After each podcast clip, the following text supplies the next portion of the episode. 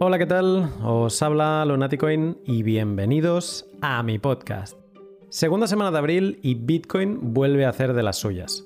Si la semana pasada la zona de equilibrio eran los 6.700 dólares, esta semana se ha estirado hasta los 7.300, desde donde cómodamente está tomando oxígeno ya con vistas al halving del 13 de mayo. De pasar esta fecha a estos niveles de precio, Bitcoin habría hecho un por 11 desde que el 9 de julio de 2016 cruzara su último halving a 660 dólares. Nada mal. Y yo me pregunto, ¿te imaginas otro por 11 hasta 2024? Eso llevaría a Bitcoin a los 80.000 dólares y convertiría en misión casi imposible para muchos no coiners el poder acumular su primer Bitcoin. Ahí lo dejo. Y para reflexionar sobre cómo interactuamos con Bitcoin y sobre todo cómo entramos en él, en el pod de hoy hablo con Diego Urpegui sobre 10 errores que cometemos la gran mayoría de mortales cuando nos decidimos entrar a Bitcoin. Te cuento más en un segundo, pero antes, un momento para mis sponsors. Te he hablado largo y tendido de Bitrefill, ¿sí? Pues bien, sí que es verdad que hacen cosas bastante increíbles y que ha habido varios momentos en que me ha salido del alma aplaudirles. Pero lo que te voy a contar hoy da para levantarse, coger una pandereta y una trompeta, romper el confinamiento y salir a la calle y hacer una comparsa individual. Bitrefill anunció eh, a finales de la semana pasada el lanzamiento de sus tarjetas de saldo en euros y dólares. Ahora podrás comprar con Bitcoin tarjetas de saldo en dólares o euros. ¿Y qué puedes hacer con esas tarjetas de fiat? Pues las puedes canjear tú mismo o dárselas a alguien, ahí lo dejo, por cualquier otra gift card o refill móvil de Bitrefill. No caducan nunca y tienen las mismas condiciones de anonimato que cuando compras cualquier otra gift card. Las posibilidades que esto te da son muchísimas, pero te voy a dejar que lo reflexiones tú y que llegues a tus propias conclusiones. Échale un vistazo a lo que Bitrefill te puede ofrecer eh, siguiendo el link que encontrarás en la descripción, en la publicación del tweet, en mi página web lunaticoin.com o directamente en bitrefill.com. Y como no, el incansable Bitter, que sigue apoyando el pod una semana más. Bitter me robó el corazón desde que lo conocí porque como siempre te cuento, es un exchange o micro exchange que te permite comprar Bitcoin haciendo simples transferencias SEPA, sin fees de retirada, comprando a precio de mercado y tan solo pagando un 1,5% eh, por su fantástico servicio. Esta semana, y gracias a un comentario de un miembro de la comunidad, he descubierto que Bitter también puede comprarte tus Bitcoin. O sea que tú puedes vender Bitcoin ahí. Sí, eh, lo siento, se me, ha pasado, pero es que tampoco quiero vender mis Bitcoin. Y entonces es un servicio que no me había fijado. Igualmente hablé con, Rubén eh, eh, este fin de semana y me explicó que funciona exactamente igual que el servicio de compra de Bitcoin. Tú les haces una transacción de Bitcoin, ellos la aceptan después de tres confirmaciones y a la que puedan hacerte una transferencia bancaria, normalmente a las 8 horas del día siguiente, del día siguiente laboral, te envían su valor en euros menos el 1,5% del servicio. Échale también un vistazo a Bitter entrando en, su web getbitter.com o sigue los links que encontrarás en la descripción. Pues bien, como te decía, hoy Diego Gurpegui me brinda un excelente pot para todas aquellas personas que están empezando en Bitcoin y que quieren intentar hacer bien las cosas. Y en verdad, no, no, es solo para principiantes, pues hablamos de algún error, como por ejemplo el plan de herencia, que de seguro muchos de los que llevamos un tiempo en Bitcoin todavía no lo hemos hecho. Un pod delicioso con el que empezar bien, reforzar conceptos y apasionarse un poco más por Bitcoin. Sin más, te dejo con el pod. Buenas tardes, Diego. Buenas tardes, Lunaticoin. ¿Cómo estás? Muy bien, muy bien, muy contento de estar acá. Mm, igual que de contento que yo, entonces, porque te. Bueno, te lo decía antes fuera de, de pod, viniste una vez al directo que no pude estar, escuché el directo y, me encantó. Y también te seguí el otro día en la charla que diste en la Bitcoineta y también me, pareció fascinante. y, fue cuando aún me dieron más ganas de, poder grabar este pod contigo, que creo que va a estar muy interesante. Espero que sí, espero que sí. Bueno, eh, son mutuas las ganas. Eh, la verdad que siempre he escuchado muchos pods tuyos y, siempre estuvo esas ganas de, participar de alguno, así que bueno, cumpliendo acá un poco el deseo. Perfecto. Pues a ver, para alguien que, no te tiene muy ubicado, eh, ¿quién es Diego? ¿Cuál es un poco tu background y, cómo llegas a, la madriguera de Bitcoin? Bueno, mi background, así muy resumido, yo soy ingeniero en sistemas de información, eh, recibido en Argentina. Hace, ya no me acuerdo bien, pero 9, 10 años más o menos, tengo una empresa con un socio, una empresa de software, eh, que brindemos soluciones de, todo tipo, en realidad no, no orientados a, cripto en particular. Y mm, ingresé en este maravilloso mundo en 2016, más o menos. Eh, leyendo, investigando. La verdad que el, punto de partida fue el libro de Andreas Antonopoulos, eh, Master in Bitcoin. Había empezado a leer un libro antes que hablaba de blockchain y la verdad que no pasé la página 5, no me interesaba mucho, no, no, no respondía a lo que yo quería saber. Y bueno, gracias a Andreas ahí me, metí en este mundo por la tecnología. Esa es la realidad, no, nunca me interesó mucho el, eh, la parte de inversión, finanzas y demás. Eh, es un tema que conozco, pero no me interesaba por ahí, me interesaba más por otro lado. Y bueno, desde ese momento empecé a, no, dejo de aprender, honestamente, todos los años eh, desaprendo cosas y aprendo nuevas. Y, hace unos años, sí, ya más de dos años más o menos empecé a, dar algunas charlas como un desafío personal, porque me gusta también explicar y, contar sobre esto. A quien no, ¿no? Cualquiera que se mete en la, en la madriguera tiene ganas de contárselo a todo el mundo. Empecé a colaborar con una ONG acá en Argentina que se llama Bitcoin Argentina. Eh, y ellos tienen una parte muy fuerte de lo que es difusión y educación, así que ahí también me sumé a dar algunas charlas, empecé a conocer gente muy interesante del ecosistema. Por suerte me, invitan cada tanto a dar alguna charla, a pasear en la Bitcoineta. Si alguien no sabe lo que es la Bitcoineta, puede buscarla por ahí en internet y se va a encontrar con un proyecto muy bueno, muy interesante. Y bueno, acá estoy.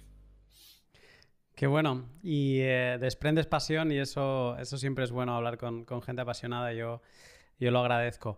Eh, y con alguien así como tú, con esta pasión, vamos a hacer un pot hoy que me parece que puede ser muy especial y muy mágico para todos aquellos que empiezan.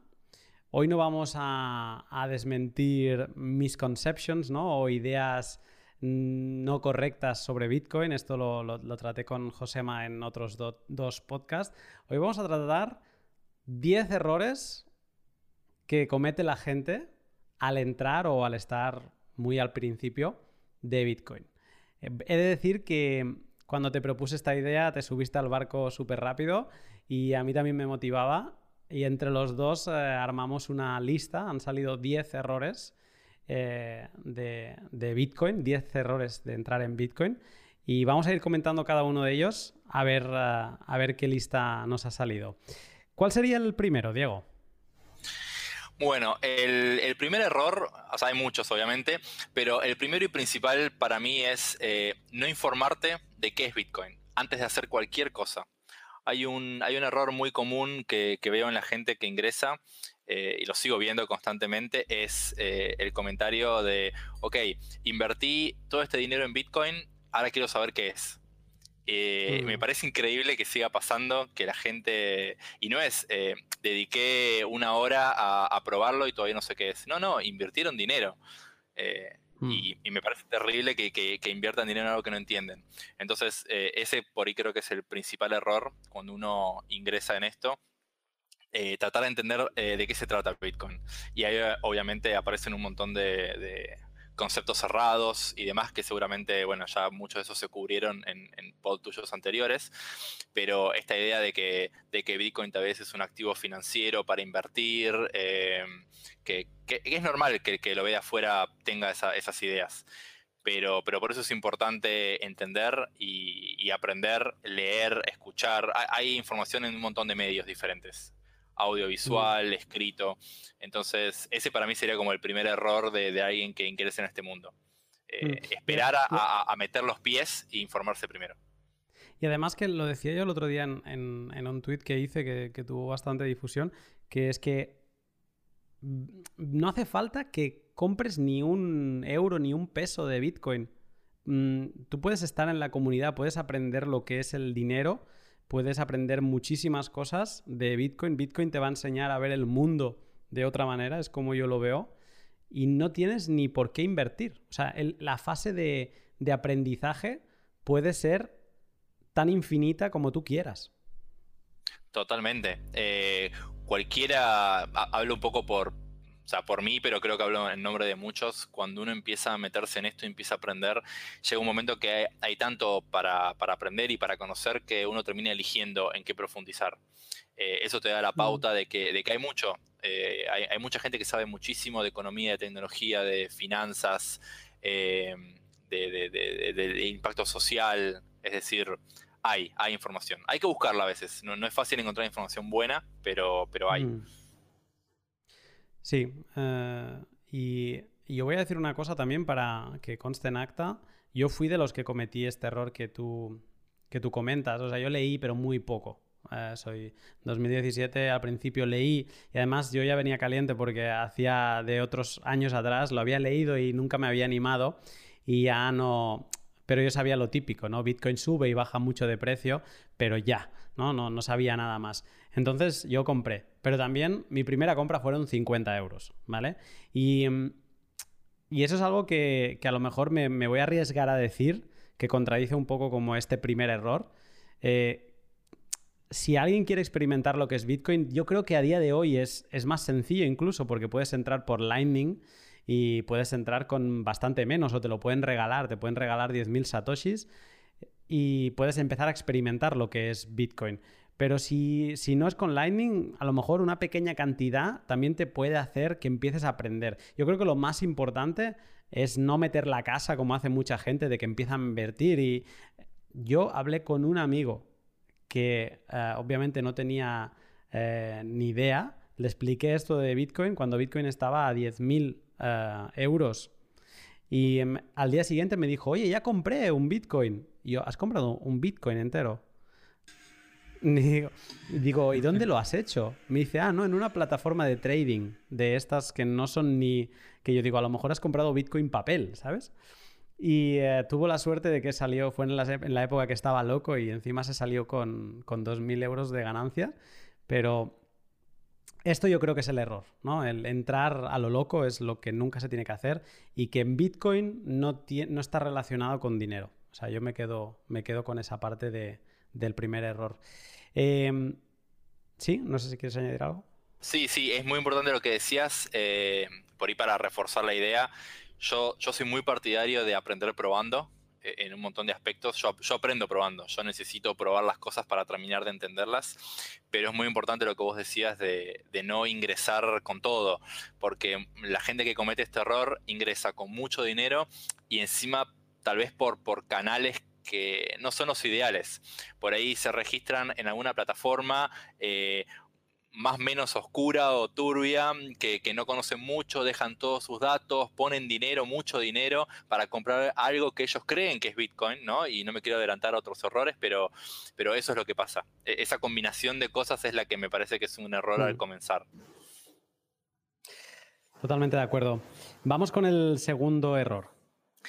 Bien, eh, otro error está un poquito relacionado con esto que, comentábamos, que tiene que ver con lo que se llama KYC o KYC, que es por las siglas en inglés, que tiene que ver con conoce a tu cliente, y hace referencia a una práctica que, tienen o, hasta en cierto punto eh, están obligadas a tener un montón de empresas, que es eh, recolectar datos de sus clientes. ¿Eh? sobre todo empresas que operan de manera financiera. Necesitan recolectar mucha información. Ahora, ¿qué es lo que pasa?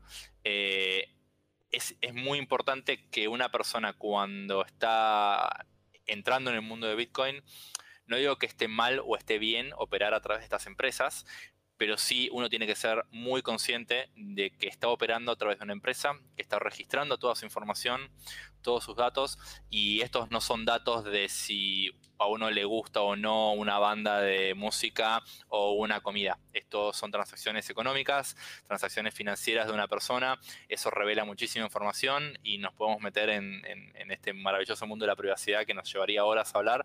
Pero para mm. resumir, es importante que las personas sepan esto y cuando las personas, eh, generalmente la mayoría de la gente que recién conoce Bitcoin ingresa al mundo comprando a través de una de estas plataformas. Y ahí está, está dejando muchísima información. De nuevo, no quiero decir que está mal o bien, es una decisión que cada uno debe tomar, pero sí es importante que sean conscientes de eso, sobre todo porque hay otros mecanismos para adquirir Bitcoin que uno podría decir, y de nuevo es una opinión personal, que están mucho más alineados con, eh, con los valores que que tal vez muchos que estamos en Bitcoin eh, de alguna manera eh, soportamos, ¿no? Eh, el tema de la mm. soberanía individual del dinero, tener privacidad en las transacciones, etcétera, etcétera. Sí, y yo voy a añadir un poco más lo que tú, sobre lo que tú decías, ¿no? Es una elección. Yo creo que ambas son válidas porque creo que ambas tienen finalidades distintas. Yo creo que tener Bitcoin con KIC, ¿no? Bitcoin que has comprado en una plataforma donde has dejado tus datos y donde digamos que ese Bitcoin tiene tu nombre y apellidos, creo que es muy útil si tú estás en esto por la parte de la especulación. Porque entonces digamos que lo tienes todo como muy bien recogido, tus datos están eh, están tan recogidos como para el que te lo ha vendido como para ti, ¿vale? ¿Y para qué es eso importante? Eso es importante sobre todo en, al menos yo hablo por España, para cuando quieras vender, que tengas un tipo de testigo, que es el exchange, que, que dé fe de que tú compraste tal día, tal precio, etcétera, ¿vale?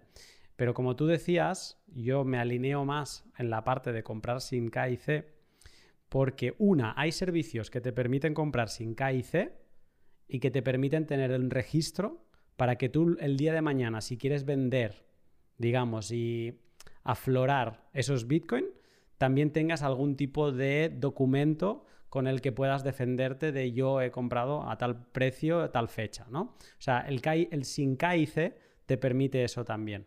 Y luego, porque si el día de mañana Bitcoin que lo has dicho tú, el precio no es lo más importante, pero si el día de mañana Bitcoin subiese mucho de dinero y la cantidad de Bitcoins que tú tienes se convirtieran en mucho dinero, si hubieras comprado en un exchange centralizado, esos datos seguramente no solo los sabría tu gobierno, sino que tarde o temprano acabarían en el mercado negro. Y por lo tanto, no es una cuestión de querer ser el más privado del lugar, sino es una cuestión de seguridad personal que alguien algún día va a saber que tú compraste Bitcoin. Por lo tanto, siempre es mejor comprarlos eh, de forma mm, anónima, sin KIC. Totalmente. Y, eso también tiene que ver con que, a ver, yo creo que hoy en día no, me quiero detener mucho en, el punto de la privacidad, pero la gente no valora la privacidad lo suficiente o, más aún, la gente no se da cuenta que, valora la privacidad y cree que no la valora. ¿Qué quiero decir con esto? Muchos hablan de, privacidad y lo ven como, algo raro, que no hace falta cuidarse tanto y bueno, ¿por qué la empresa, qué haría la empresa con mis datos? Y la realidad es que si yo a una persona le pido que me dé su balance bancario con todas sus transacciones, no me lo va a dar. La persona está valorando esa información. Lo que pasa es que no se da mm. cuenta. Entonces, eh, no es un dato menor. Eh, uno debería pensar en eso. Y, otra cosa que quería mencionar con respecto a estas plataformas que vos mencionabas que no tienen KIC, eh, que eso también un poco para, dejar, eh, digamos, contar un poco al que esté escuchando qué otros mecanismos hay para comprar. Para resumirlo muy, muy fácil, eh, además de comprar a través de plataformas, que generalmente tienen este, estas políticas, la alternativa es comprarle a otras personas. Ni más ni menos. Es, tan sencillo como eso. Obviamente hay muchas formas de hacer eso. Puede ser desde comprarle amigos o familiares, comprarle a personas que uno conoce a través de un grupo de Telegram, un grupo de Facebook o, u otro mecanismo, o incluso a través de estas plataformas también que existen, que no tienen KIC, que son plataformas que sirven para encontrar personas, eh, nada más, ¿no? Eh, hay muchas mm. formas, pero todo se resume a comprarle a otro individuo. Eh, esa es una mm. manera muy válida de operar también y no es distinta a la manera de operar que uno podría tener en otras monedas y dineros que no sean Bitcoin, ¿no? Eh, esta es otra cosa que a veces la gente eh, escucha Bitcoin y, le da como temor y la realidad es que hay un montón de cosas que son tan, tan parecidas al mundo no Bitcoin, ¿no? Eh, en Argentina el ejemplo de, bueno, ¿cómo, cómo, ¿cómo hago para comprar Bitcoin a otra persona y demás? Y yo les pregunto, bueno, ¿cómo haces para comprar dólares, por ejemplo, cuando querés comprar dólares? y, es muy parecido en cierto punto. Mm. Entonces, bueno, nada, quería aclarar un poco eso y, encima todo esto que estamos hablando está muy conectado a otro error eh, muy común al comenzar con Bitcoin. ¿Es el, número 3? Voy a saltar al número 5, que está muy relacionado con esto para mí, que es em, cómo guardar los Bitcoins, ¿no?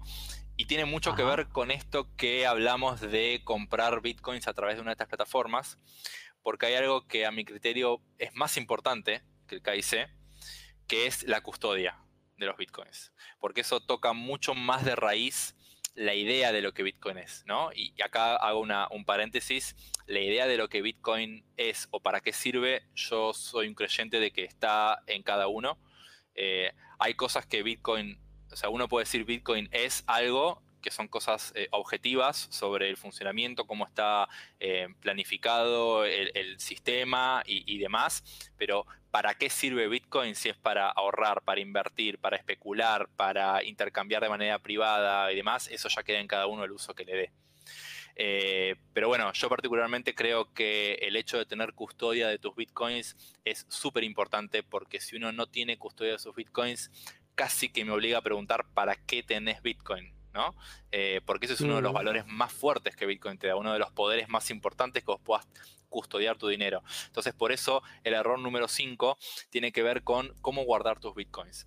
La gente o no quiero hablar de todo el mundo, pero creo que la gran mayoría cuando entra a este mundo entra por estas plataformas. Y cuando uno compra en estas plataformas, lo que está haciendo en realidad es, de alguna manera, comprar bitcoins, o mejor dicho, comprar un derecho a bitcoins. ¿No? Y, mm. esta gente lo que deja, deja sus bitcoins en esa plataforma, ellos, la gente se loguea con un email, con una contraseña, y, ve en un panel un numerito que dice que tiene 0,08 bitcoins. Y está contenta creyendo que tiene bitcoins. Y la realidad es que técnicamente no tiene bitcoins. Es el mismo escenario que en un banco. Yo tengo plata en el banco, yo lo que tengo es un derecho, en todo caso, la plata no la tengo yo. ¿Ok? O sea, eh, la tiene el banco. Eh, obviamente que, bueno, eh, depende del lugar, pero generalmente las leyes protegen ¿no? a la persona y, uno tiene el derecho a acceder a ese dinero. Pero cuando uno compra bitcoins a través de una de estas plataformas eh, llamadas exchanges o brokers, depende del modo de funcionamiento, pasa eso. Está mal, está bien, queda en cada uno.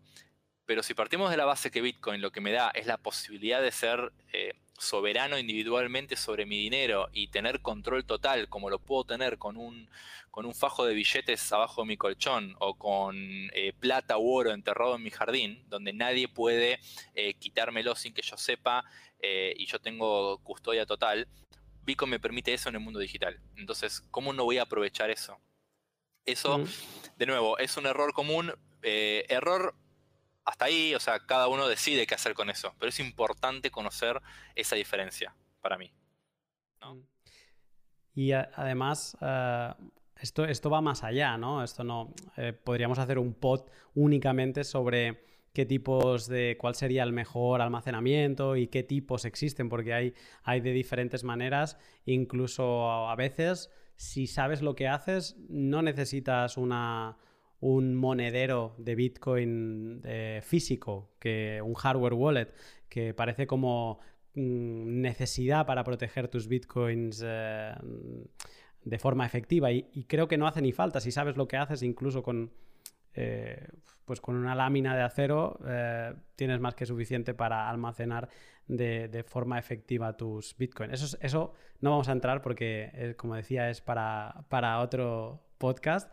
Pero bueno, sí que al menos eh, puntualizar eso, que ya no es solo que tengas la custodia o no, que básicamente es que tengas la llave privada, esté en tu posesión, que no dependas de un tercero. Si ese tercero cierra, porque mañana pues colapsa el país donde tiene sus servidores, por ejemplo, tú vas a poder mover tu Bitcoin. Si la respuesta es no, tú no tienes tus llaves. Si la respuesta es sí, tú tienes tus llaves. Y eso creo que es lo más importante. Y luego habría otros factores sobre qué wallet utilizas, porque puedes tener tus llaves, pero puedes estar utilizando una wallet que filtra toda tu información a la red, ¿no? Y, bueno, esto lo dejamos aquí, porque si no, llevamos tres eh, errores y no acabaremos, pero lo dejo aquí para, por si alguien quiere aprender más, pues que nos pregunte, o si no, que investigue sobre las eh, wallets eh, SPV o, wallets que filtran información a la red. ¿Por dónde seguimos ahora? ¿Cuál sería el siguiente error que te gustaría comentar? El siguiente error está muy relacionado a lo que venías contando. Eh, podemos hacer una mención, no sé si vale la pena extenderse mucho, pero vos en un momento nombraste el término clave privada. Seguramente todos los que te escuchan siempre saben perfectamente lo que es, pero por ahí alguno no. La clave privada es esa pieza de información que justamente me da este poder que veníamos hablando, ¿no? de, poder controlar mis bitcoins sin depender de nadie, eh, ni de la empresa que puede cerrar, ni de la empresa que puede filtrar esa información, ni de la empresa o, el hacker que la hackee que pueda acceder a mis fondos. Esa clave privada eh, obviamente uno la resguarda en todas esas maneras que podríamos hablar mucho tiempo. Pero hay otro error que a veces uno comete, eh, o sí, es, es básicamente el error de no ser suficientemente precavido y eh, resguardar bien esa clave. ¿no? Y con esto me refiero, hay muchas cosas que se pueden, muchos, muchos eh, temas que podemos tocar acá. Por ejemplo, cómo resguardar bien esa clave, ¿no? Mecanismos de, backup y de recuperación. Hay veces que las billeteras, eh, bueno, son, son piezas de software, ¿no? Son, son aplicaciones, son programas. Entonces nunca está de más eh, hacer la prueba si esa, si esa clave privada que yo resguardé y, copié y guardé en un cajón o donde sea, realmente sigue funcionando todo bien, si puedo recuperar mis fondos. Entonces hacer esas pruebas eh, siempre es útil. Y, pero yendo más concreto a lo que yo ya considero más un error es que uno no sea consciente de qué significa eh, resguardar bien esa clave. Hay dos aspectos para mí que son importantes ahí. Esa clave es información. ¿eh? Es información que en la práctica suelen ser una serie de palabras, eh, generalmente en inglés. Son 12 o 24 palabras aleatorias que uno debería anotar y no perder. Pero los dos puntos importantes son que uno no debería perderlas y uno no debería dejar que otro las acceda, que son dos cosas distintas. Si yo pierdo esas palabras, eh, nunca más puedo hacer, acceder a los fondos y creo que ni el mejor hacker hoy en día podría, eh, si no estaríamos, estaríamos todos muy mal. Eh, no me mm. gusta usar la palabra imposible, pero algo así es lo que, lo que pasa hoy. sería casi imposible recuperar esos fondos, prácticamente imposible. Y si alguien más las accede, o me las roba, ¿no? Digamos, puede acceder a todos mis fondos. El problema acá es que robar esas palabras es un poco más eh, complicado para la víctima de proteger que con otro, con otro tipo de, cosa física. Con que una persona le saque una foto siquiera al papel donde yo tengo las palabras, ya tiene mis palabras y ya me puede robar. Y yo el papelito no lo perdí nadie me lo quitó. Mm. Entonces, eso tiene algunos desafíos adicionales que es importante que cualquier persona que se adentra en este mundo, tal vez no, no al principio, si compra 50 euros, como hiciste cuando comenzaste, pero llega un momento que uno debería tomarse el trabajo de aprender cuáles son las buenas prácticas o las buenas formas de resguardar esas palabras. Si, si alguien nos está escuchando y se está planteando empezar, primero de todo, que, que no se a ver si me sale la, palabra en castellano, que siempre me sale en inglés, me sale overwhelm, que no se sobrecoja con la cantidad de información que estamos diciendo, es más sencillo de lo que parece y que le animamos, como decíamos, a que pueda empezar con una pequeña cantidad y a partir de ahí vaya aprendiendo. Pero esto es al final es sentido común. Lo que pasa que en muchos casos, y yo soy el primero, tuve que aprender lo que era el sentido común, porque no es, lo mismo el sentido común de ir por la calle y que no te atropelle un coche a cómo moverte en Bitcoin y no estar cometiendo errores constantemente. Entonces, esto es un aprendizaje y esto es un poco pasión, ¿no? Aunque hay maneras, hay setups, digamos, que te facilitan mucho la vida y al final de todo, si queda un poco de tiempo, podemos comentar cuál, cuál sería, por ejemplo, para mí un setup muy sencillo eh, que ayuda a gente que no sepa a protegerse mm, sin romperse mucho la cabeza. Pero yo aquí solo voy a añadir una cosa más. Por favor, si empiezas en esto y ves 24 palabras y te está diciendo tu cartera, es importante que las almacenes de forma segura, copiarlas de forma digital en las notas del teléfono o en Google Keep o en Evernote o en cualquier sistema en la nube, no es guardarlas de forma segura. Guardarlas de forma digital, aunque no sea en la nube, no es guardarlas de forma segura. Solo, por favor, si te quedas con esto, te llevarás un muy buen consejo, yo creo. Totalmente de acuerdo y mm, sumar un consejo más, un poco más general, eh, que esto aplica a, las palabras, aplica a la seguridad en general que uno debe tener con sus fondos eh, en Bitcoin e incluso también aplica a la privacidad. Tanto la seguridad como la privacidad son, e, es un camino, eh, está lleno de matices en el medio. Es súper importante que una persona, primero, decida esa seguridad que quiere, que quiere tomar, o esas prácticas de seguridad o de privacidad que quiere tomar, cuál es el fin, o sea, contra qué eh, se quiere proteger, es decir, contra qué quiero proteger mis palabras, contra algún ladrón que entra a mi casa, contra una empresa que me quiere espiar, contra el gobierno de mi país que me quiere espiar y perseguir.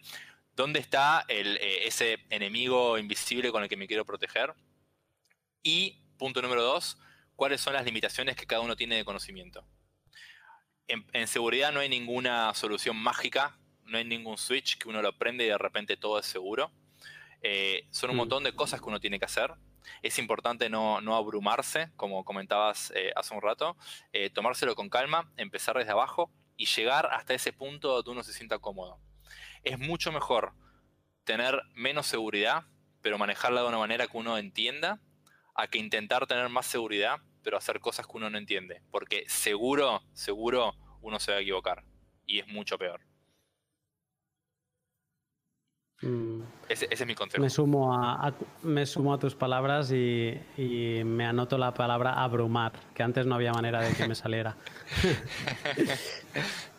Perfecto. Eh, tenemos cuatro errores. Eh, ¿Por cuál seguimos?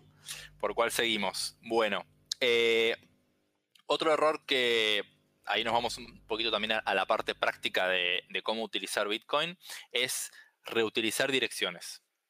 ¿Qué significa esto? ¿Qué es esto eh, de, exacto, qué es esto de reutilizar direcciones? Claro, las direcciones seguramente cuando uno usó Bitcoin se dio cuenta o sabe lo que son y el que no, cuando lo pruebe lo va a ver. Son esos, esa serie de números y letras que básicamente son como una dirección, como si fuese una dirección de mail, solo que es muy diferente a una dirección de mail, pero ese es el lugar a donde la gente me envía eh, bitcoins. ¿eh? Cuando alguien me quiere enviar bitcoins, tiene que poder, tiene que poner mi dirección en su billetera. Ahora, ¿cuál es el tema? Eh, uno está acostumbrado cuando utiliza cuentas bancarias o direcciones de mail a que la dirección de mail o la cuenta bancaria de uno es siempre la misma. ¿no? Tiene sentido pensarlo así, es lo más lógico que estamos acostumbrados. En Bitcoin es así, pero no. Es decir, la dirección de Bitcoin que uno tiene, que es la que la billetera le, provee, eh, está, uno la podría utilizar un montón de veces y todos los Bitcoin que se envíen ahí serán Bitcoin que la persona va a controlar. Pero esto tiene un problema. Y el problema es que en Bitcoin todas las transacciones que se hacen y se hicieron siempre en toda la historia están registradas en un registro público y abierto que cualquiera puede consultar. En ese registro no están nuestros nombres ni ningún dato personal, con lo cual si yo ahora consulto ese registro, lo único que veo son bitcoins moviéndose de dirección en dirección. Pero eh, desde el momento en que yo, por ejemplo, le pido a Lunático en que me envíe bitcoins a mi dirección, él ya sabe que esa dirección es mía. Con lo cual él puede revisar ese registro público y ver todas las veces donde mi dirección, esa dirección que yo le di, aparece en ese registro y puede ver todos los movimientos que yo hice con esa dirección. Con lo cual yo estaría revelando información que para mí es muy privada tal vez y no quiero que él la vea. ¿Cómo se resuelve esto en Bitcoin? Hace muchísimos años, casi, desde el principio creo, eh, la práctica más común es que uno utilice una dirección de Bitcoin diferente para cada transacción que haga. Bien, es al punto tal que hoy en día las billeteras, las carteras, los monederos, las wallets que usamos, eh, hacen eso por nosotros. Cada vez que nosotros eh, queremos recibir bitcoins, eh, estas aplicaciones, estas apps, generan una dirección nueva para que nosotros los recibamos ahí. Estas apps también se encargan de que por más que nosotros recibamos bitcoins en 15, 20, 200 o 300 direcciones diferentes, todos van a parar a un lugar donde nosotros podemos controlar, podemos ver el balance y podemos ver el total de todo lo que tenemos. Con lo cual es casi transparente a nosotros. Pero es importante que, conozcamos este detalle de, reutilizar direcciones, de no volver a utilizar siempre la misma, sino usar una distinta siempre. Primero porque cuando hacemos billeteras eh, en nuestro celular, en estas apps, si no sabemos esto, nos va a parecer extraño que cada vez que la abrimos nos genera una dirección diferente. Entonces está bueno saberlo. Y punto número dos, está bueno tenerlo en cuenta para saber que eso es una, es una práctica que nos protege, protege nuestra privacidad y además nos hace acordar que no deberíamos estar compartiendo siempre la misma dirección a todo el mundo, ¿no? Copiando y pegando y dejando que la billetera genere una nueva cada vez. Hmm. Yo recuerdo, esto hay, un, hay una cosa que no sé si los exchange y otros servicios que, que trabajan con Bitcoin lo empiezan a retirar, pero en los exchanges muchas veces cuando quieres extraer Bitcoin o, quieres enviar Bitcoin, te sale una, como una agenda, ¿no? Como un libro de direcciones. Y allí, pues yo recuerdo que cuando tenía mi primera hardware wallet y no entendía absolutamente mm, todo lo que debería entender de Bitcoin, eh, pues yo guardé una vez una dirección que era mía para poder sacar fondos y enviármelo a mí. Cuando volví a enviarme fondos, consulté en la hardware wallet qué dirección tenía que utilizar y me salió una nueva que no había visto nunca en mi vida. Lo contrasté con esa dirección que yo había almacenado en, el exchange y dije, uff, me, pareció como que había algo raro, como que me habían hackeado la, la hardware wallet. Y con el tiempo entendí que no es así, que esto es las maravillosas, una cosa que se llama eh, a Hierarchical Deterministic Wallets, pero el BIP32, si no me equivoco. Eh, olvidar todo lo que acabo de decir, pero bueno, es un sistema por el que cada vez que tú pides recibir o eh, un cobro, un pago, se te genera una dirección nueva. Y es de esta misma manera haces, pues mm, pongamos el ejemplo del exchange, ¿no?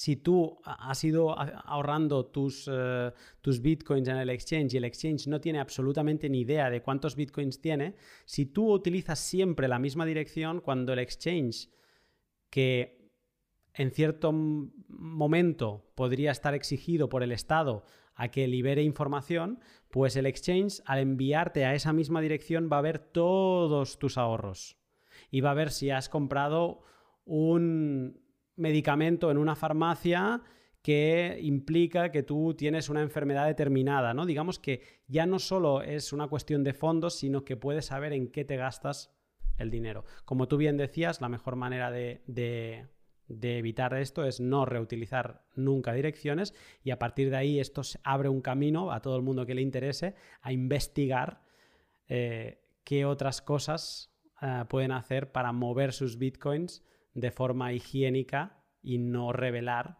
cuáles son sus movimientos.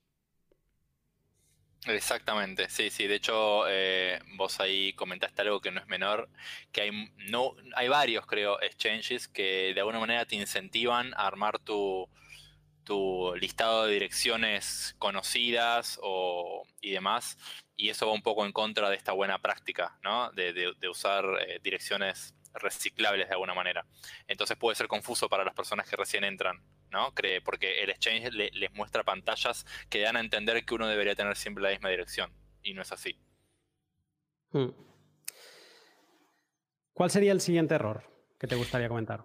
Y mira, con todo esto que estuviste comentando y estuvimos hablando, me das pie a, a otro error muy común eh, y yo sé que estás de acuerdo conmigo, que es pensar que Bitcoin es anónimo. Eh, este error es muy, muy común y, la prensa en general ayuda a fomentar esto. Por lo menos en, años pasados eh, me da la sensación de que de a poquito hay algunas cosas que van comentando mejor, pero no siempre. Pero la realidad es que Bitcoin no es anónimo y, esto un poco lo, comenté hace un rato, de que existe un registro público eh, accesible y abierto para todo el mundo para consultar la totalidad de las transacciones que se hicieron en Bitcoin desde que Bitcoin nació. Con lo cual, ese punto solo ya nos da la pauta de que Bitcoin no es anónimo.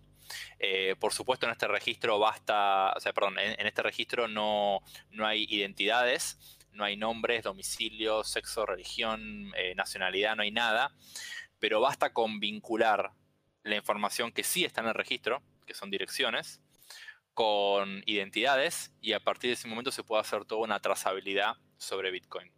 Cualquiera que se tome el trabajo de hacer eso, y créanme que hay muchos que se toman el trabajo de hacer eso, hay empresas que se dedican a hacer eso, eh, a partir de ese momento la privacidad de Bitcoin puede caer muchísimo eh, y el anonimato que nunca existió está cada vez más lejos. Eh, y de repente Bitcoin podría transformarse, depende del escenario, en un medio de transacción monetario eh, muy poco privado, digamos. Entonces, eh, esto es, un punto importante a tener en cuenta.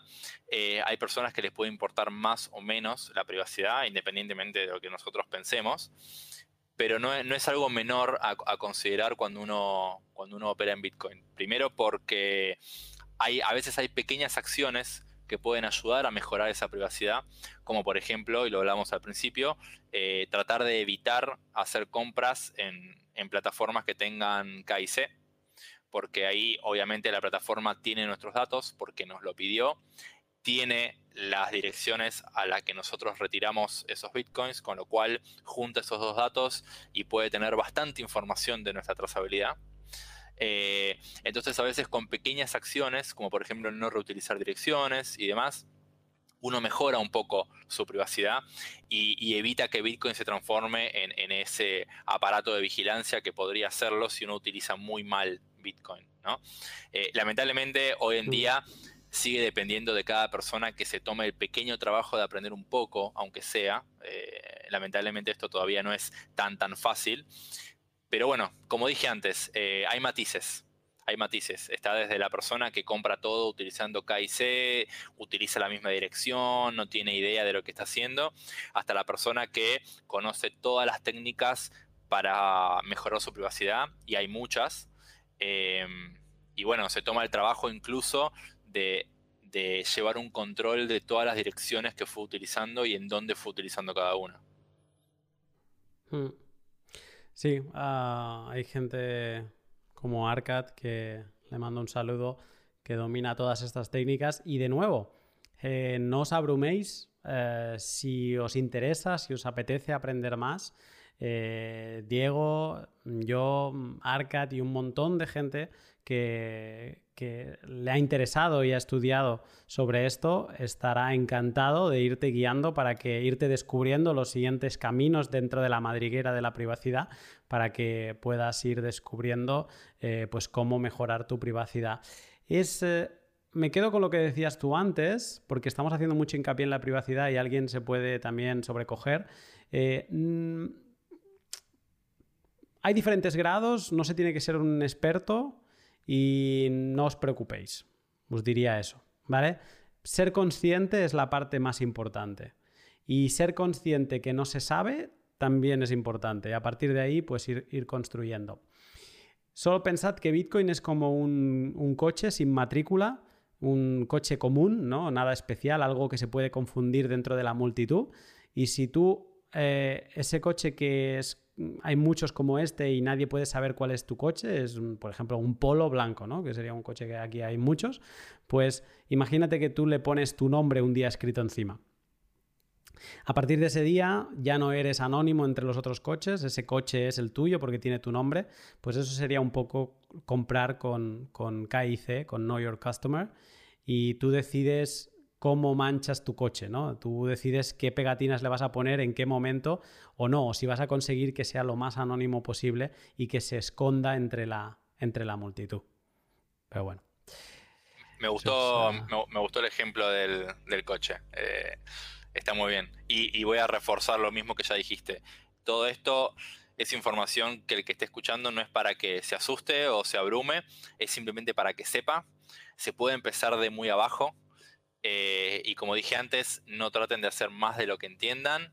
Eh, se puede empezar con K y C. Eh, no hace falta que cuando empiecen ya estén resguardando sus 24 palabras desparramadas por el mundo en cajas fuertes y, con, mecanismos muy complejos. Todo lo contrario. Es más, si alguien que recién empieza me preguntase y me diría, ¿cómo hago para proteger mucho mi privacidad? O cómo puedo hacer? Me diría, mira, primero empezá. Si querés probar, probá. y aprende de a poco. De a poco.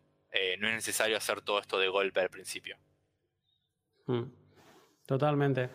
Y es bueno también cometer errores, pero cometer errores de tu vida o con una gran parte es importante que cuando entres bien, entres con conocimiento. ¿no? Es, también sería otro, otro buen consejo que yo creo que daría. Perfecto, pues siguiendo, ¿a qué error saltarías ahora? Y mira, hay uno que está casi, casi respondido y me voy para atrás. Eh, al llevar de alguna manera contabilidad de las compras o, registro de lo que uno está haciendo. Eh, por muchos motivos, obviamente hay motivos obvios que cualquier persona debería llevar un control de, sus gastos, de sus compras, eh, etc.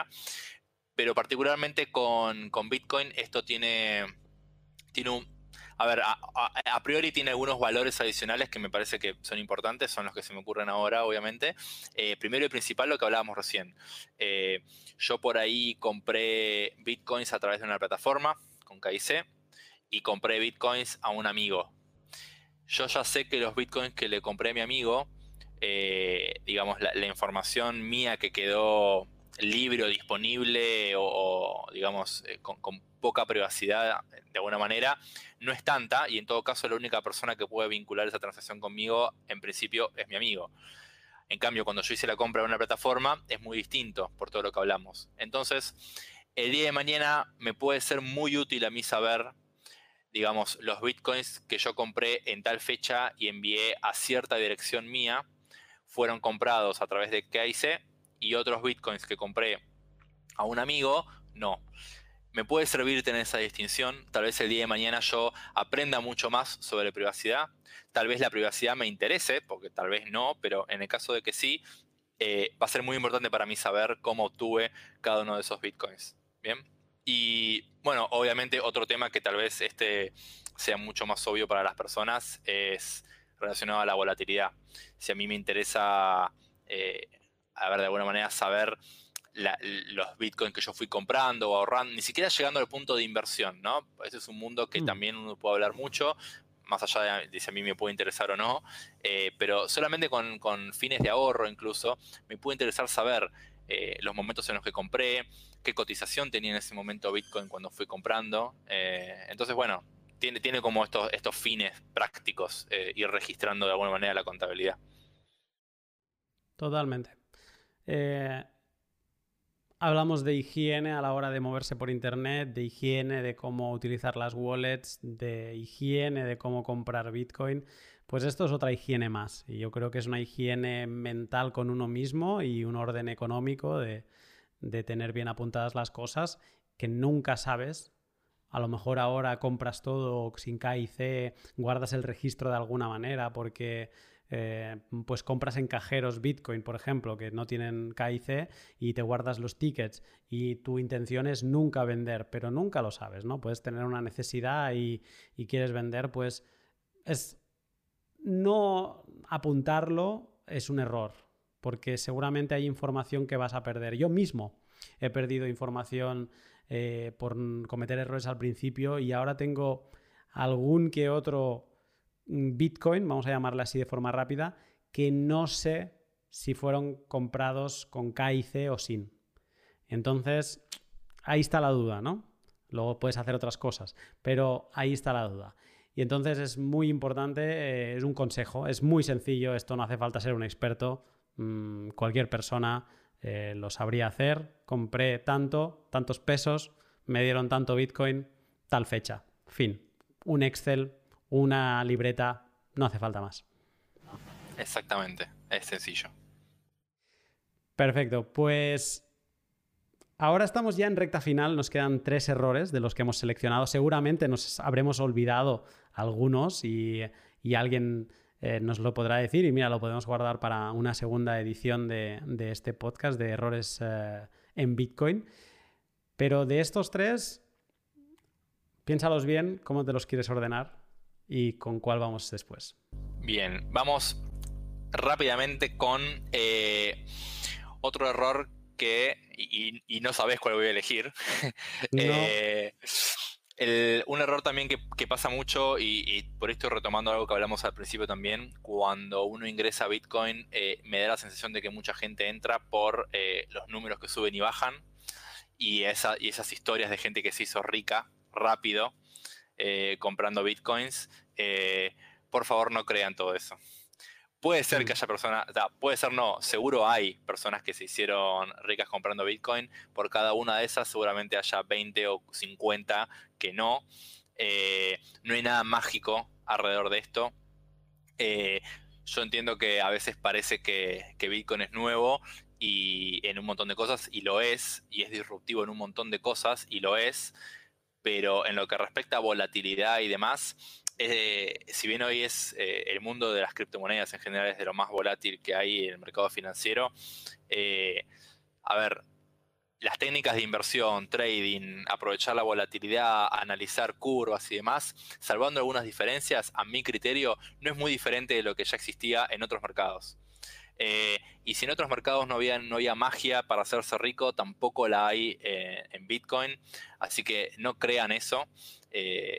para mí es esa es una de las cosas que, yo siempre que, tengo la posibilidad de dar charlas introductorias y explicar a la gente de qué se trata Bitcoin, la primera frase que digo es, Bitcoin no es un activo financiero de inversión. Punto. Que ustedes puedan invertir en Bitcoin, por supuesto que pueden, el mundo es libre, o por lo menos en gran parte lo es. Cualquiera puede invertir, me parece fantástico que lo hagan, pero Bitcoin no es eh, un activo de inversión del mismo modo que un vaso, una silla una mesa son un activo de inversión. Yo puedo comprar, invertir, puedo comprar barato, vender caro y hacer dinero con eso.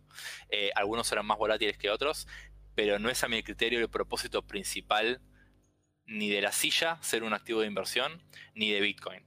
Bitcoin es dinero, con todo lo que eso implica. Eh, entonces, eso es lo que yo quiero tratar de transmitir y ahí me metí un poco en, las misconceptions y, algunas ideas cerradas de Bitcoin. Pero bueno, tiene que ver con un error porque esto implica que la gente a veces deposita mucho capital en Bitcoin sin entenderlo que es un poco lo que hablábamos al principio, eh, o meterse en crédito, eh, sobreexponerse y un montón de cosas que a mi criterio no son una buena decisión. En todo caso, si alguien lo quiere hacer, eh, me parece fantástico que lo hagan. Les recomendaría que antes por lo menos se informen un poco. Hmm. Si entras a Bitcoin para porque piensas que es que sigue los esquemas de hazte rico rápido, estás muy equivocado. Bitcoin, y esto lo escuché en un pod inglés, que decían, Bitcoin no es un esquema para hacerse rico rápido, Bitcoin es un esquema para hacerse pobre lento. Porque esto daría para otra charla, pero bueno, al tener una emisión finita, pues eh, te protege de la inflación y por lo tanto eh, a lo mejor, pues como tú tendrás que comer con algo, pues tendrás que ir gastando poco, un poco de Bitcoin, ¿no? Si todo lo tuvieras en Bitcoin y va a hacer que te empobrezcas lentamente porque no vas a tener que luchar contra la inflación que sí que tienen las divisas eh, fiduciarias que, que tenemos cada uno en nuestros países. Y a mí me gustó esa frase. O sea, Bitcoin no te va a hacer rico. Bitcoin te va a hacer pobre lentamente. ¿Vale? Y, eh, ya, si entras en Bitcoin pensando en que vas a ganar dinero, prepárate porque vas a perder. Todo el mundo pierde dinero en Bitcoin. Todo el mundo abrimos mm, nuestra, nuestro registro de qué valor dólar teníamos ayer y lo comparamos con hoy y todo el mundo ha visto un día y dos y tres y cuatro y unos cuantos que su valor era menor que el que tenían el día anterior. Por lo tanto, entrar a Bitcoin seguramente vas a perder dinero. Ahora, si, si entras en Bitcoin, lo más seguro es que si entras en Bitcoin y te informas, seguramente no saldrás nunca. Exactamente, totalmente de acuerdo. Es, la maravilla y por eso nos estamos viendo y nos vamos como emocionando porque lo, sentimos así y, es lo bonito de, Bitcoin, ¿no? Y por eso también da tanto placer hablar de Bitcoin porque compartimos todos estos valores y esta enseñanza que, que nos ha dado Bitcoin y parecemos que somos de una secta, es así, pero... Y por eso, por eso dice este tweet, no hace falta que te gastes ni un euro, porque parece que que todo el mundo que animamos a que entre a Bitcoin parece que le estamos animando a gastar o a invertir, ¿no? Como ellos creen, lo que tú decías ahora. No, no, eh, ven a Bitcoin y no gastes ni un euro.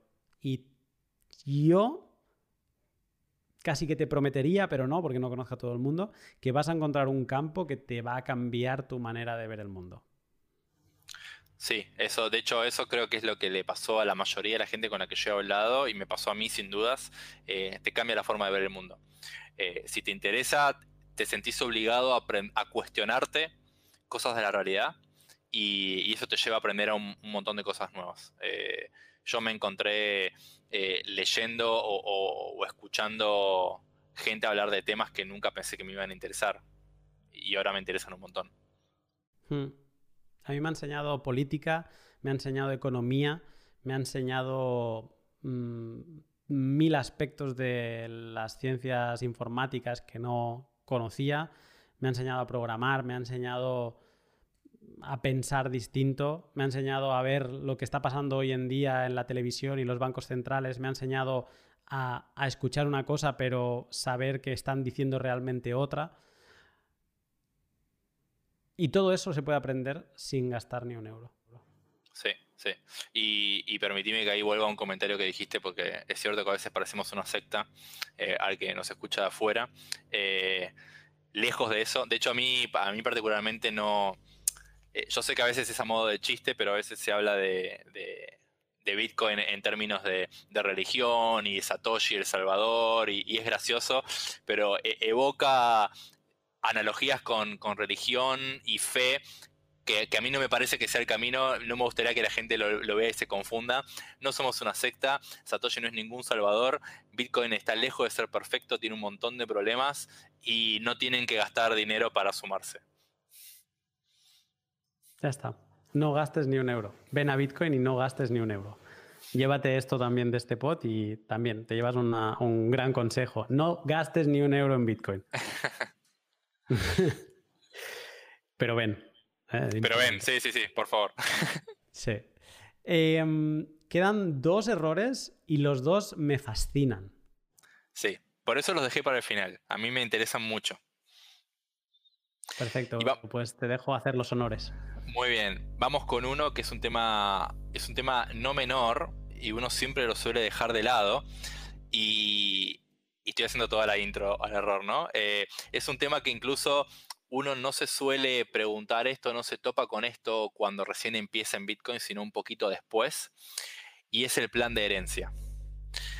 Bitcoin, por la forma en que está pensado, quiero decir, o, las cosas que te permite hacer, y lo repito una vez más, te da soberanía individual sobre tu dinero. De nuevo, de la misma manera que te lo daría tener efectivo bajo tu control, eh, desde ya que el efectivo es fiduciario y todos los problemas que ya conocemos, pero uno tiene control sobre ese papel de alguna manera en cómo lo gasta, dónde lo guarda y demás, o eh, en metales o, ese tipo de cosas. Y cuando uno está frente a un dinero de esas características, eh, tiene que pensar qué pasa cuando uno no esté. ¿no? Hmm. Y, hay, un tema ahí que generalmente el dinero digital al que venimos acostumbrados tiene intermediarios los tuvo siempre, hasta la aparición de Bitcoin. Siempre el dinero electrónico, eh, piensen en cualquier ejemplo que se les ocurra, que no sea Bitcoin o alguna otra criptomoneda, todos los dineros electrónicos o digitales tienen intermediarios. Y cuando hay un intermediario, generalmente hay alguien a quien recurrir. Si a mí me pasa algo, todo el dinero que esté en mi cuenta bancaria o en alguna plataforma de pagos, seguramente hará alguna forma de que algún familiar mío pueda acceder eh, contactando a la empresa, eh, demostrando documentación que, que está conectada a esa persona conmigo y pueda acceder a esos fondos. En Bitcoin no existe nada de eso. Bitcoin no tiene dueño, no tiene empresa, no tiene CEO, no tiene 0800, no tiene página oficial, eh, no tiene nada, nada. Entonces no hay nadie a quien recurrir. Si yo me muero, ojalá que no pase dentro de poco, eh, o, me congelo como Halfin y no sé, veré qué hago.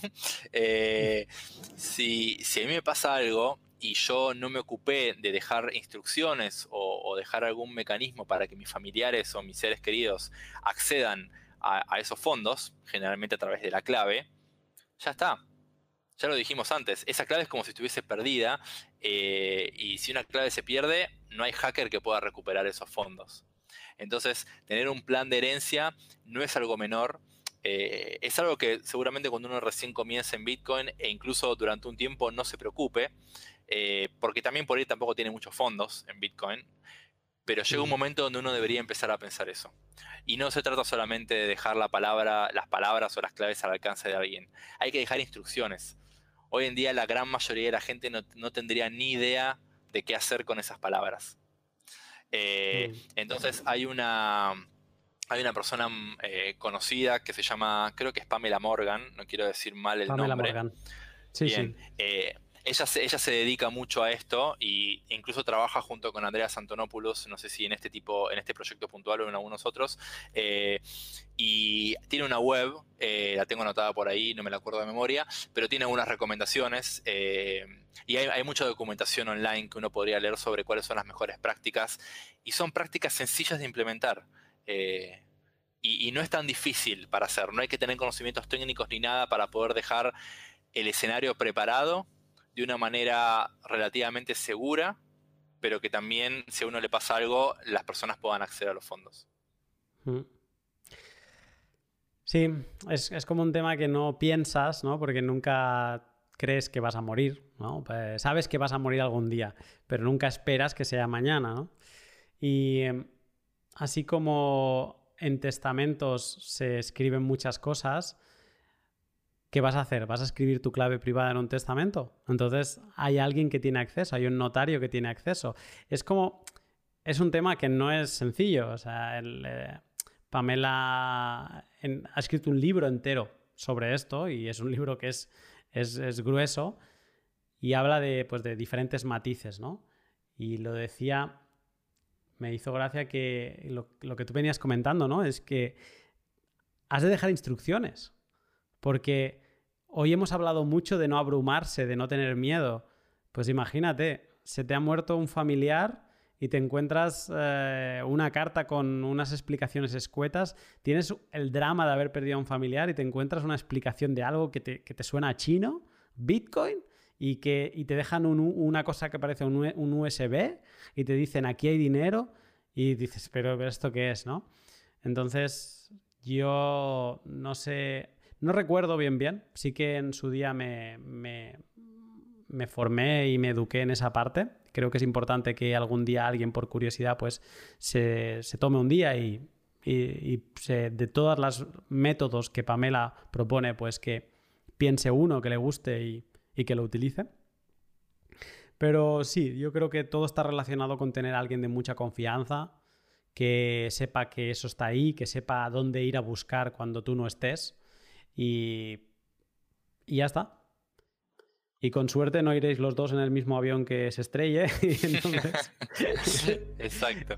Y, entonces, eh, pues alguien podrá disfrutar de, que vosotros habéis sido precavidos y que habéis empezado a acumular Bitcoin antes que, el resto. Pero sí, sí, es, creo que es un error de, no diré de los menos importantes, es de los que bien, es un error que todo el mundo comete y que se subsana con el tiempo, pero es un error a, tener en cuenta. Sí, eh, comparto con vos. Creo que debe ser de los errores más comunes que hay. Mm. Bueno, nos queda uno solo. Esto, déjame decir antes de saltar a este, que qué lindo pod ha quedado hasta ahora. ahora vamos a ver cuánto lo podemos ensuciar o no. Muy bien.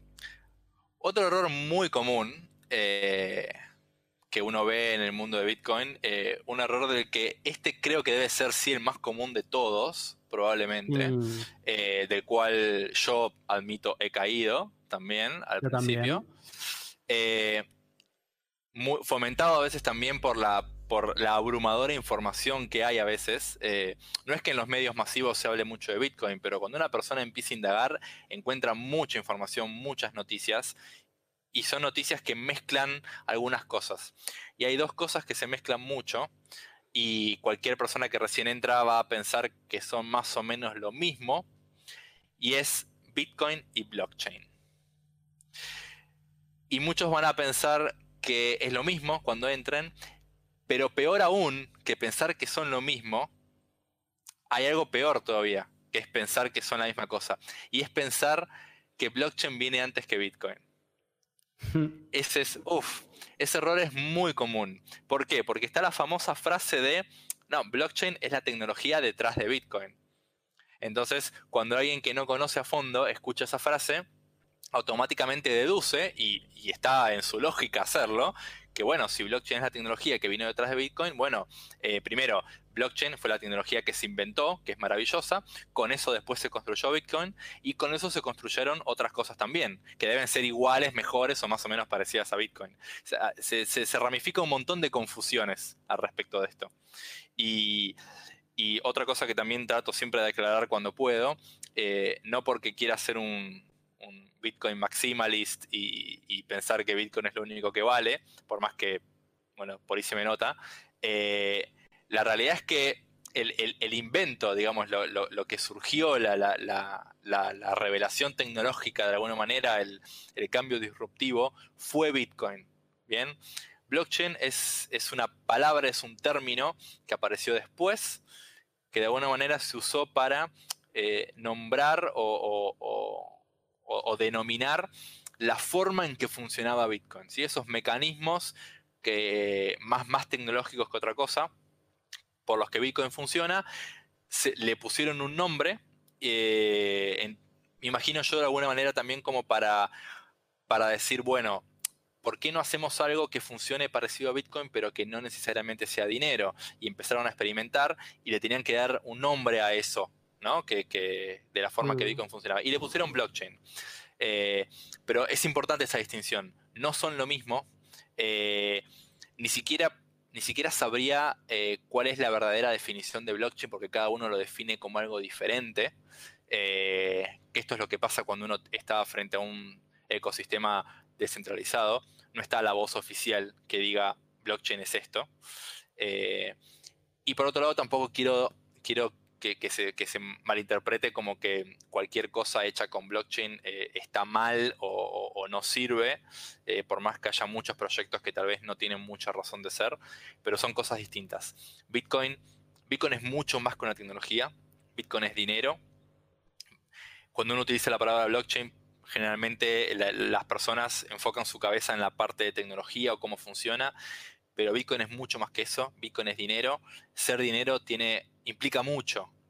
El dinero, y no me, estoy yendo muy por las ramas, pero cuando uno hablamos de dinero estamos hablando de una herramienta casi tecnológica que, y, si no, y, no quiero mentir eh, en mis conocimientos de, historia o de antropología, pero por lo que he leído precede a la escritura. Estamos hablando de algo fundamental para la raza humana, para el Homo sapiens. Cuando hablamos de dinero, de una nueva forma de dinero, estamos hablando de algo de mucho impacto. Y la parte tecnológica de software es, una parte que es una parte importantísima desde ya de Bitcoin, pero no es lo único. Eh, entonces, bueno, volviendo un poco al error principal, no confundamos que Bitcoin y blockchain son lo mismo. Eh, obviamente que eh, comparten un ecosistema en sí, desde ya que la gente que trabaja en un lugar probablemente también esté trabajando en cosas en el otro. Y, pero bueno, eh, tengamos esa distinción, ¿no? Hmm. Sobre todo esto, ya siendo completamente friendly, mm, sin valorar, solo ten en cuenta que cualquier otro proyecto no es Bitcoin. que mm, si te inflan la cabeza diciéndote, no, pero es que este es mejor, porque este es más rápido, porque este es más mm, bonito, porque este es más lo que sea, ahí sí que te digo que mienten, porque están comparando cosas distintas. Cada uno puede decidir que, o sea, lo que decías tú antes, ¿no? O sea, no, no estamos diciendo aquí que algo que lleve la palabra blockchain tiene que ser malo. Eso que juzgue la gente, eh, cada uno, ¿no? Pero lo importante es no confundir que son la misma cosa. Normalmente, blockchain ha sido una cosa, ahí blockchain, Bitcoin ha sido una cosa que ha sido incontrolable por los poderes y también por la industria, porque es descentralizado, no es de nadie. Entonces, algo que no es de nadie es difícil hacer negocio con él. Alguien tuvo la brillante idea de decir que lo realmente interesante de Bitcoin es blockchain. Y blockchain sí que es replicable. Blockchain tú puedes crear proyectos de la nada. Nos podemos sentar tú y yo un rato y hacer un proyecto blockchain. Y a eso sí que le podemos poner marketing y a eso sí que lo podemos hacer nuestro y nos podemos hacer los propietarios. Pero haciendo todo eso, estamos eliminando todo lo bueno de Bitcoin, que es, por ejemplo, la descentralización. Bitcoin es como un error del sistema. Bitcoin tiene como las características de ser un cisne negro, un, un misil en la línea de flotación de los poderes económicos, algo que, se había intentado hacer antes, había fracasado y que se había tenido un poco la esperanza de, que algo así tan enorme apareciese. Entonces, algo tan sorpresivo, algo tan disruptivo, solo puede haber uno. Porque a partir de ahí todos son copias y a partir de ahí pues ya pierdes el efecto sorpresa, pierdes la descentralización, pierdes muchas cosas, ¿no? Y muchas, tú lo has dicho antes, Bitcoin es dinero y eso es algo que difícilmente ninguna otra criptomoneda podrá conseguir.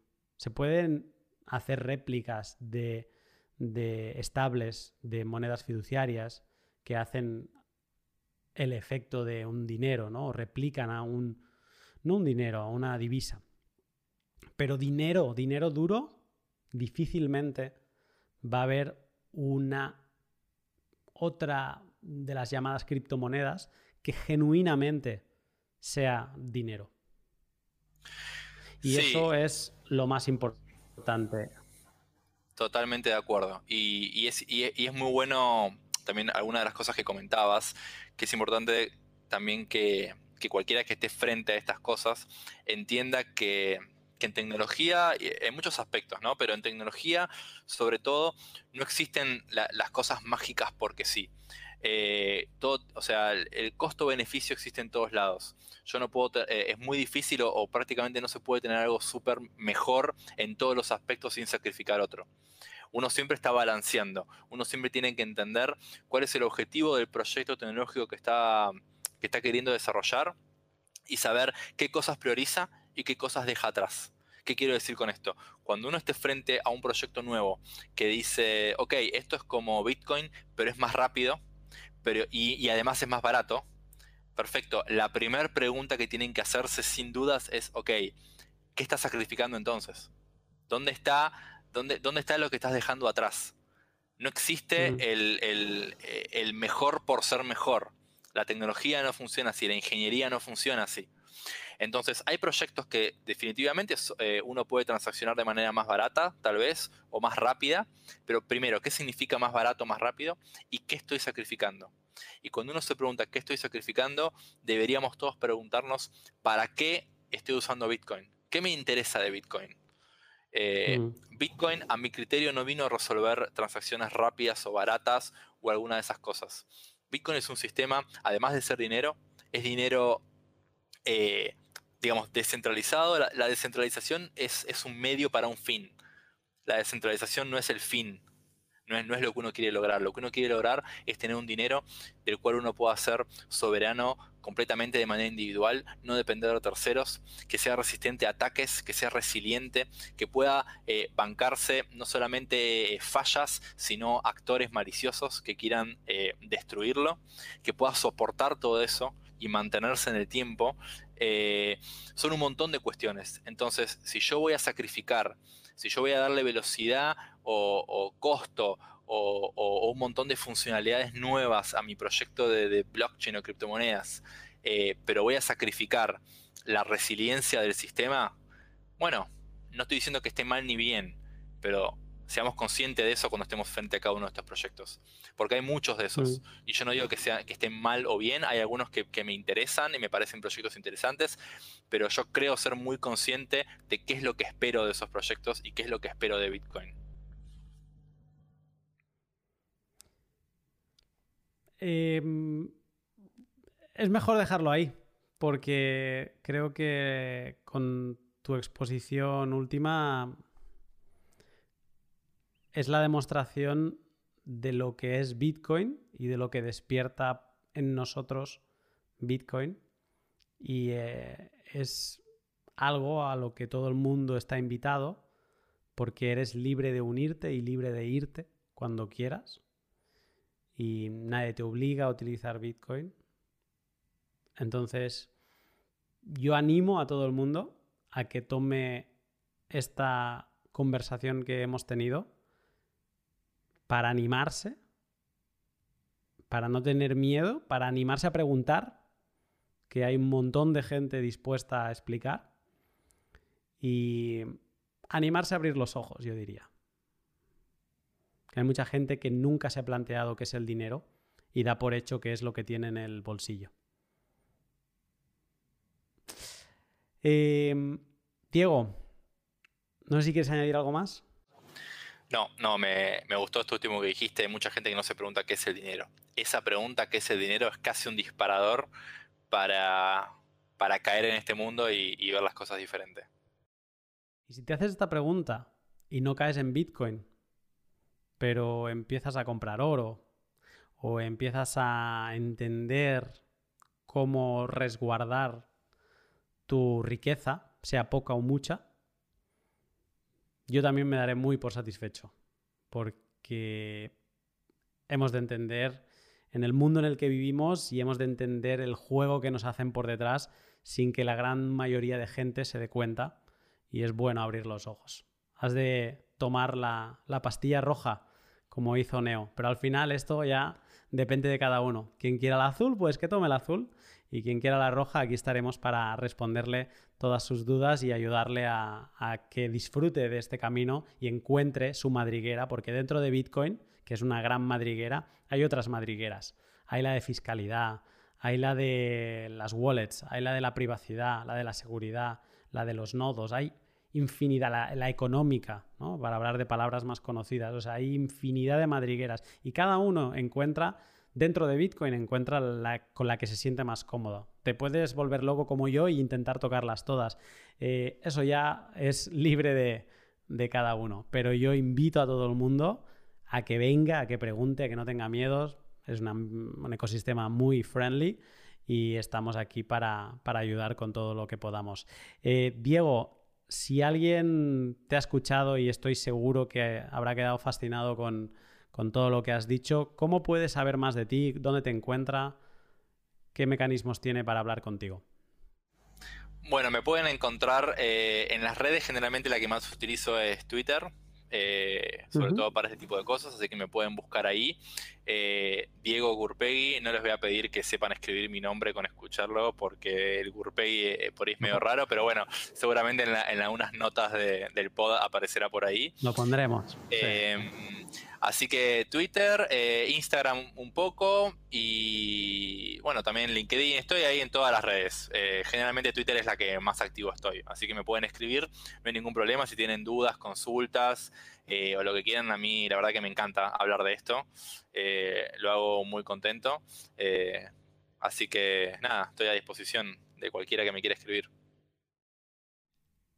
Pues eh, te agradezco el, rato que hemos pasado y nada, espero estar contigo en contacto y de volver a grabar algún día pronto. Me encantaría, la verdad que me, encantó el pod entero, la pasé muy bien. Eh, me gusta tu podcast en general y bueno, gracias por invitarme, obviamente.